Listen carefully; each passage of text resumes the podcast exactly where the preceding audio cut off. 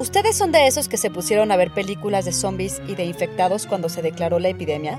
En su libro The Philosophy of Horror, el filósofo Noel Carroll distingue los horrores de la vida real del art horror, producto de un género que se consolidó con la publicación de Frankenstein en 1818 y que ha persistido a través de las novelas y el teatro del siglo XIX y la literatura, los cómics y el cine del XX. ¿Por qué los fans del cine de terror encuentran placer en algo que debería ser angustioso y desagradable? Institute. Masterpiece Your Life.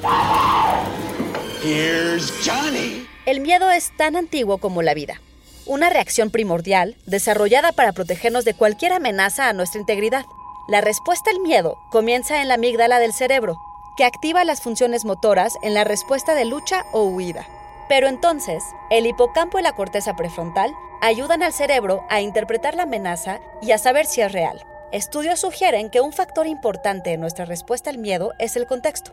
Cuando el cerebro pensante se impone al cerebro emocional y nos percibimos en un espacio seguro, podemos transformar el miedo en otras emociones mucho más disfrutables. Somos criaturas sociales, capaces de aprender unos de otros y cuando experimentamos miedo junto con otras personas, esas emociones se contagian entonces de manera positiva. Además, el miedo nos distrae de los problemas cotidianos y nos trae al aquí y a la ahora.